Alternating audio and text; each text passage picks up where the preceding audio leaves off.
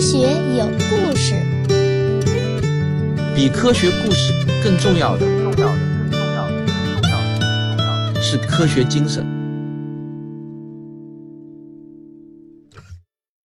本期节目选自我的免费专辑《科学有故事》中的《汪杰杂谈》。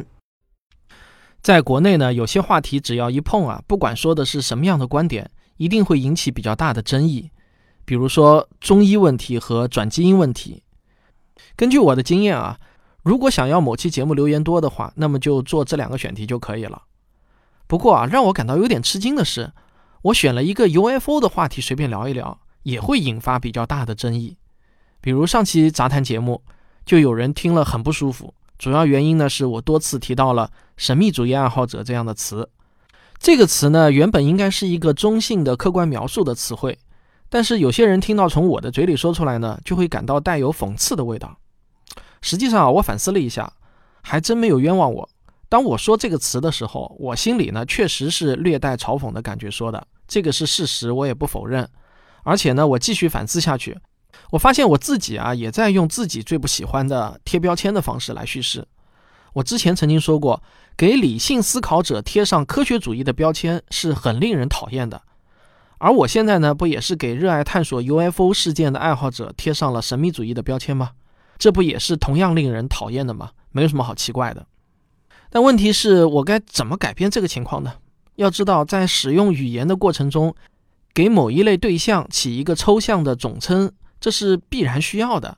如果所有的集合类名词都换成定义来说的话，那就没有办法说话了，对吧？但问题在于啊，如何才能区分没有感情色彩的集合名词和带有贬义色彩的贴标签呢？比如在对待 UFO 问题上，社会上确实呢是客观上存在着两类不同的人，一类是那些敬畏自然、敬畏未知的人群。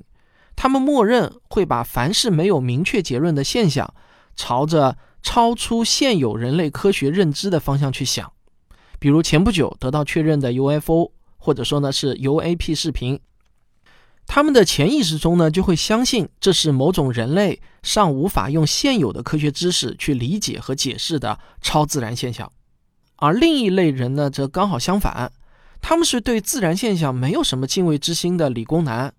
他们会在潜意识中不相信这些所谓的 UFO 超出了人类现有的科学认知，他们认为这只是还没有被揭秘而已。如果最终发现了真相，那么这个真相并不会有什么了不起的，它肯定不会超出人类现有的科学理论。这两类人啊，确实是客观存在的两个不同的群体。那为了语言叙述的方便。那我该如何给这两群人分配一个恰当的，不管是哪一派都不会感到被冒犯的中性名词呢？我觉得呢，这的确是一个很大的难题啊。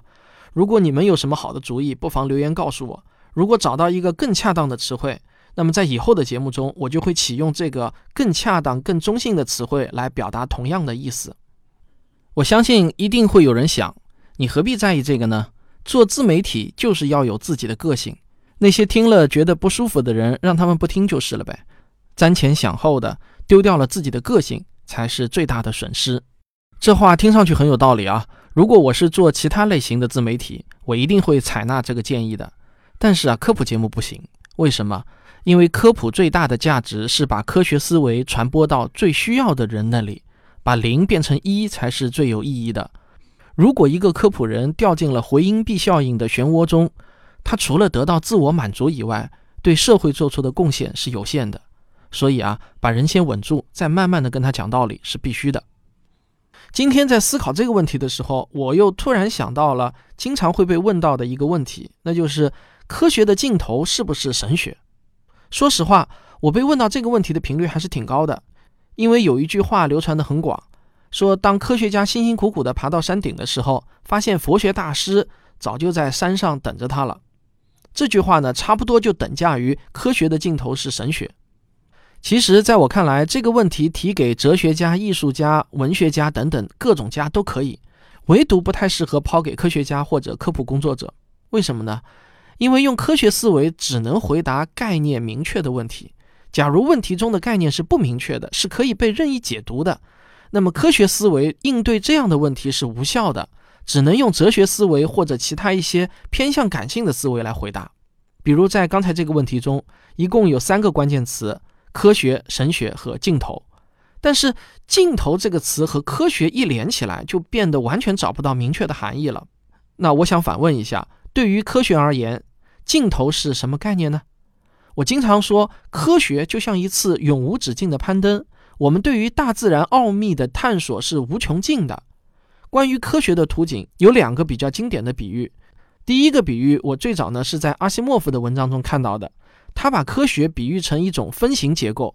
你可以不断的放大其中的一个细节，但是呢，永无止境，一直放大下去。第二个比喻呢，也是网上流传很多的一个比喻。那这个比喻谁是第一个说的，已经不可考了。他说，科学就像一个圆，圆内的部分呢是已知圈，圆外的边界呢就是未知圈。已知圈越大，未知圈也就越大。你看啊，不论是哪个比喻，大家都不认为科学存在尽头一说。然后呢，我还想反问一下。到底什么是神学呢？我只知道这个世界上有很多种不同的宗教，在不同的宗教体系中有不同的神，不同的宗教派别之间从古至今战争不断，他们互相之间都说别的宗教是异端邪说。那你认为神学中的神到底是耶稣还是安拉，或者是如来佛祖、太上老君、雅典娜、宙斯呢？据我所知啊，他们对世界的解释也是各不相同的。或许啊。这个问题中的神学是一种泛指，那么我就想要明确的知道这个泛指指的到底是什么。假如没有一个明确的概念的话，那科学思维就半点用处也没有了。科学思维有时候呢，就像是一台有固定输入格式的计算机程序，你想要输出结果，就只能按照规定的格式输入数据，否则呢，这台计算机它根本就无法工作，自然也就给不出答案了。在我的理解中。每一个人对于什么是科学的尽头，什么是神学，都会有各自不同的解释。所以呢，在这样的情况下，出来什么样的答案都是有可能的。但所有这些答案都有一个共通点，无一例外，那就是他们全都不具备可证伪性。不信的话，凡是自认为可以给出这个问题答案的人，现在就可以在留言中给出答案。然后呢，我想请他们仔细想一想。这个答案有没有可能被证明是错的？我们不妨来试试看啊！所以呢，我认为这个问题是无解的。无解的原因不是因为它很高深，恰恰相反，无解的原因是这个问题其实并不见得有多高明。那我想明确表达的是啊，我非常尊重有宗教信仰的人，不论他信仰的是哪个神，我都会尊重他的信仰。这也是我期望的思想自由和思想多样性的一种体现。但我也想明确表达的是，我自己是一个无神论者，而且我这份职业存在的目标就是期望能把无神论的思想尽可能的传播出去，影响到更多的人。所以啊，假如通过我的节目能够让你的思想发生转变，那是我的荣幸。但假如做不到的话呢，我也绝不会对你有任何的偏见，因为哪怕是到了现代，这个世界上还是有很多大科学家是相信神的存在的。我能查到的最可靠的一份资料是这样的：著名的科学期刊《自然》杂志，一九九八年七月号，也就是第六千六百九十一期第三百九十四卷的三百一十三页，有一篇文章，标题是“顶尖的科学家们依然不信有上帝”。不过啊，这个标题其实也完全可以改为“顶尖的科学家信仰上帝不奇怪”。这里的“顶尖科学家”指的是现任的美国科学院的院士。那当然算是顶尖科学家了，这个没有什么争议。研究者就对当时所有五百一十七名生物和物理专业的院士都发了一份书面的问卷，答复率超过了一半。结论是这样：百分之七十二点二的院士明确表示自己完全不相信任何超自然现象和人格化的上帝；百分之二十点八的院士属于 agnostic，这个词啊一般翻译为不可知论。更准确的说呢，就是他们对各种超自然现象或者人格化上帝持观望态度。他们认为这个超出了人类现有的认知范畴。说白了呢，就相当于在问卷上回答“我不知道”。还有百分之七的院士选择了相信人格化上帝的存在。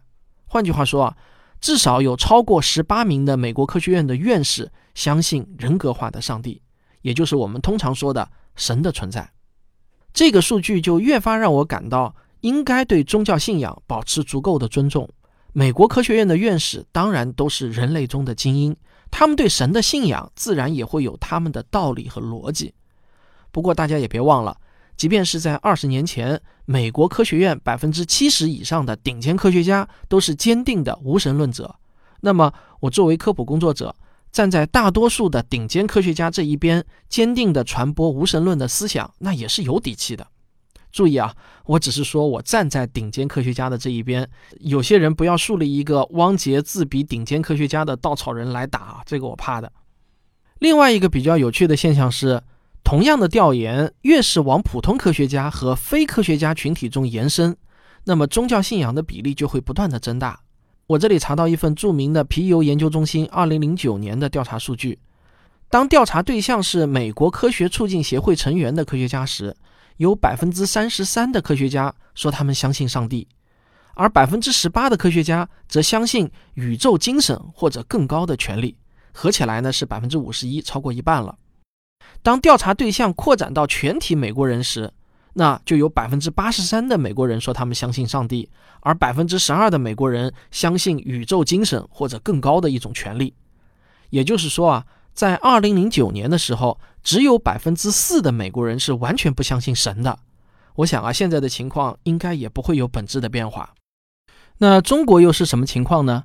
二零一五年，著名的盖洛普调查发布了一份报告，大体的结论是啊。大陆地区声称自己是无神论者的比例是百分之六十一，有宗教信仰的是百分之七。不过，我也看到有人发表了对这个结论质疑的文章。文章中说啊，因为大陆地区有一些特殊的国情，老外不了解，导致他们问卷设计的有问题。这份问卷的四个选项呢是这样的：A，一个信仰宗教的人；B，不是一个信仰宗教的人；C，坚定的无神论者；D。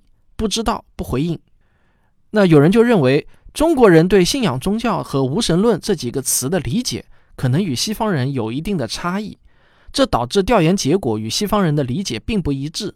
实际上，很多中国人都相信风水、命相、运势等符合中国传统文化的说法，但他们呢也会同时认为自己是一个无神论者，而且中国共产党的党章也要求每一个党员都是无神论者，所以呢。调研结果与中国老百姓的真实想法，或许呢就会有差距了。我个人认为啊，这个质疑是有道理的。我个人的感受是啊，周围大多数人并不是一个坚定的无神论者。我传播无神论的思想，具体来说呢，就是否定鬼神、否定风水、算命、否定未知的神秘力量可以治病等等。但是这些说法都很容易让自己在人群中成为少数。